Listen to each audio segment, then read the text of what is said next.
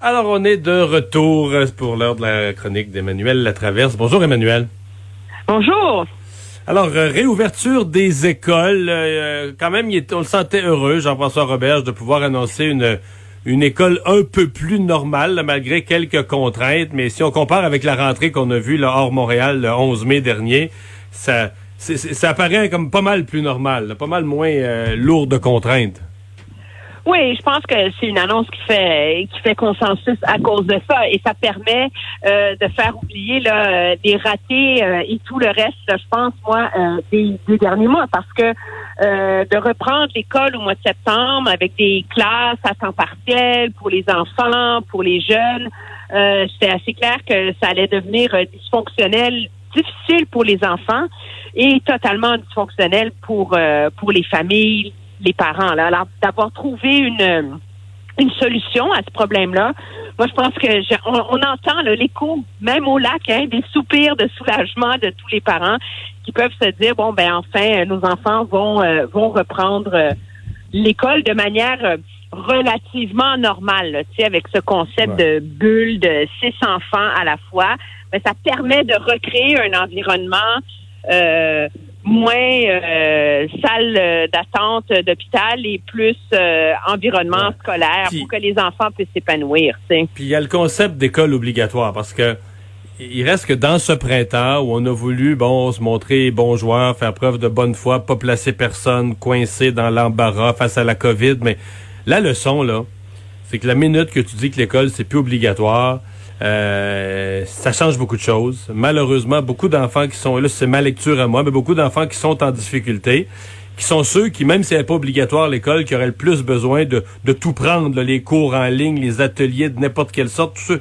Mais c'est peut-être ceux qui sont peut-être des raisons familiales ou parce que les parents ont pas le temps ou ont pas l'intérêt, sont le moins encouragés à participer aux activités qui leur seraient si nécessaires. Alors, mon résumé, moi, c'est quand l'école est dite pas obligatoire, c'est une catastrophe pour les enfants en difficulté.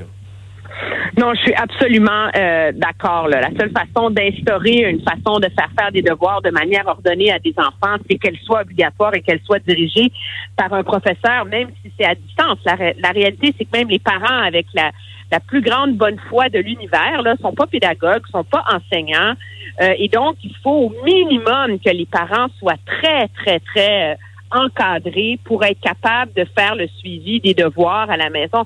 Moi, je pense que la grosse erreur, c'est s'il y en a une, là, puis le, je suis pas prête à le blâmer parce qu'on pensait pas que ça allait s'éterniser jusqu'au mois de juin. Mais quand M. Roberge, en fermant les écoles, a décrété que les deux semaines suivantes seraient des semaines de vacances, c'est comme s'il a mis Alors, le système le mot à ne pas employer, sur pause. C'était le mot parce qu'après ça, c'est devenu très difficile de réenrôler les enseignants. Et c'est la raison pour laquelle, moi, les trousses pédagogiques, là, celles que j'ai vues, là, ça le fait pas, là. Alors, la raison pour laquelle, finalement, ben, la majorité des enfants du Québec, sauf ceux qui sont à l'école privée, ont littéralement perdu deux mois d'école.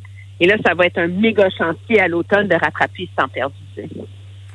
Bon, parlons de M. Trudeau. Euh, deux votes importants pour lui demain. En fait, euh, euh, un vote d'abord qui est un vote de confiance, il pourrait se retrouver en élection, être renversé, théoriquement. Ce matin, je riais de ça avec Benoît Dutrisac, mais théoriquement, c'est néanmoins le cas.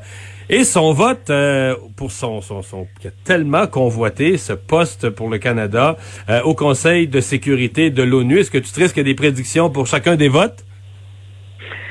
Ben, je vais m'en risquer une pour le premier. Je pense que ça va passer du côté de. Je pense pas que le gouvernement va être renversé demain, non? Non, mais j'espère pas en tout cas, puis pas non plus. Quoi? On fait notre été. Une campagne électorale demain, après-demain, c'est cool, ça. Ah oui, hein, j'aurais tellement goût. Non, mais je pense que le gouvernement a appris sa leçon, là, euh, de la façon dont il a mené euh, les négociations euh, la, la, dernière fois. Mais déjà, ça va coûter cher. Il faut se rappeler que la semaine dernière, le but, c'est d'avoir une, une prestation canadienne universelle d'urgence remaniée qui contiendrait des incitatifs au travail. Euh, une, façon de l'alléger. Là, on, est rendu, on renouvelle la PCU pour deux mois. Euh, le gouvernement est un peu obligé de céder aux, pressions euh, du, NPD pour réussir à s'acheter son appui. Je pense qu'il va s'en sortir sur ce front-là. Ce qui est plus intéressant, je pense, davantage demain, c'est le vote au Conseil de sécurité des Nations Unies, parce que là, il y a personne. Le suspense, c'est le suspense, c'est plus intéressant là. Oui, et le, et le prix politique pour d'un échec pour M. Trudeau serait monumental. Je m'explique. De un, on se rappelle, ça faisait partie de l'idée, le Canada is back, le Canada est de retour en 2015 quand il a été élu. Il a lancé le Canada dans cette course-là, mais en donnant, en, se donnant cinq ans pour faire campagne, ce qui est très peu de temps. Généralement, les pays prennent sept à dix ans pour le faire. Puis le problème, c'est que il y avait déjà deux autres pays, l'Irlande et la Norvège, qui étaient dans la course et qui faisait campagne depuis cinq ans. Alors, de un, le Canada n'a pas beaucoup de temps. Et de deux, là, M. Trudeau se retrouve à être obligé de faire campagne alors qu'il n'a pas livré la marchandise sur la scène internationale. Le Canada is back en termes d'aide internationale. On est encore en queue de peloton en termes de euh, d'aide euh, donnée à 0,27% du PIB. Le Canada is back. On est de retour pour euh, le, maintien de la paix. C'est bien beau le mythe de Lester B. Pearson, mais le Canada avait promis 250 militaires, 150 policiers.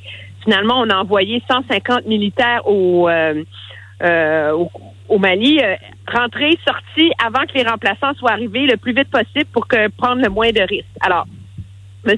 Trudeau traîne ça comme passif, mais il a comme sauté sur la pandémie pour essayer d'articuler une, une logique et une raison pour laquelle le Canada, le monde a besoin du Canada au Conseil de sécurité des Nations Unies par son accent sur le multilatéralisme, les appuis, l'aide aux pays euh, les plus pauvres, aux plus petites nations. Pour leur rendre disponible le vaccin, s'il y avait un vaccin, leur rendre disponible en même temps que tout le monde, etc., etc. Mais euh, euh, on n'a plus de temps, là, mais François-Philippe Champagne, là, il, je veux dire si on réussit à faire du pointage sur euh, sur la ville de Montréal au complet, je veux dire sur euh, il y a combien de voteurs là? Il y a à peu près 200 pays, un peu moins de 200 pays. Il doit y avoir un pointage, non? Oui, mais le pointage ne marche pas parce que c'est un vote secret. Je te rappelle qu'en en, en, 2000, euh, en, en, 2010, les conservateurs de M. Harper avaient pointé 150 votes. Ils étaient sûrs qu'ils l'avaient dans la poche. Au premier tour, ils en ont eu 117. Ça en prenait 129 pour gagner. Alors, le problème, c'est que tu fais ton pointage, tu penses qu'il est bon, puis finalement, tu ne sais pas ce qui arrive parce que c'est un vote secret, puis tout le monde ment. Il y a des hypocrites sur Terre. Ah, oh, plus moyen de faire du pointage. c'est ça. Mais ce qui va être intéressant, c'est que demain, le vote n'aura pas lieu alors que tout le monde va être dans l'Assemblée générale des Nations unies, COVID oblige. Alors, on a changé les règles. Ça va commencer à 9 heures. Et ces petits groupes de pays, un à la fois, qui vont venir voter par vague. On sait à quelle heure on aura le résultat? Ben, le Canada est supposé voter vers midi, puis si on devrait avoir le résultat du premier tour en début d'après-midi. Puis pour gagner un siège, il faut avoir le deux tiers des votes. Donc, il faut franchir 129. La majorité des observateurs disent que la Norvège va franchir ça et qui risquerait de devoir avoir un deuxième tour entre l'Irlande et le Canada. Et ça, possiblement, ça serait jeudi. Donc, peut-être que ça va être un 48 heures euh, assez éprouvant pour M. Trudeau, qui a carrément euh, mis sa crédibilité personnelle sur la ligne, là, alors que c'est lui maintenant qui fait campagne, qui fait les appels, euh, il passe sa journée au téléphone avec des, leaders euh, mondiaux à faire du charme et du tordage de bras. Ben, on va surveiller ça demain. Merci, Emmanuel. Ça me fait plaisir. Au revoir. Au revoir.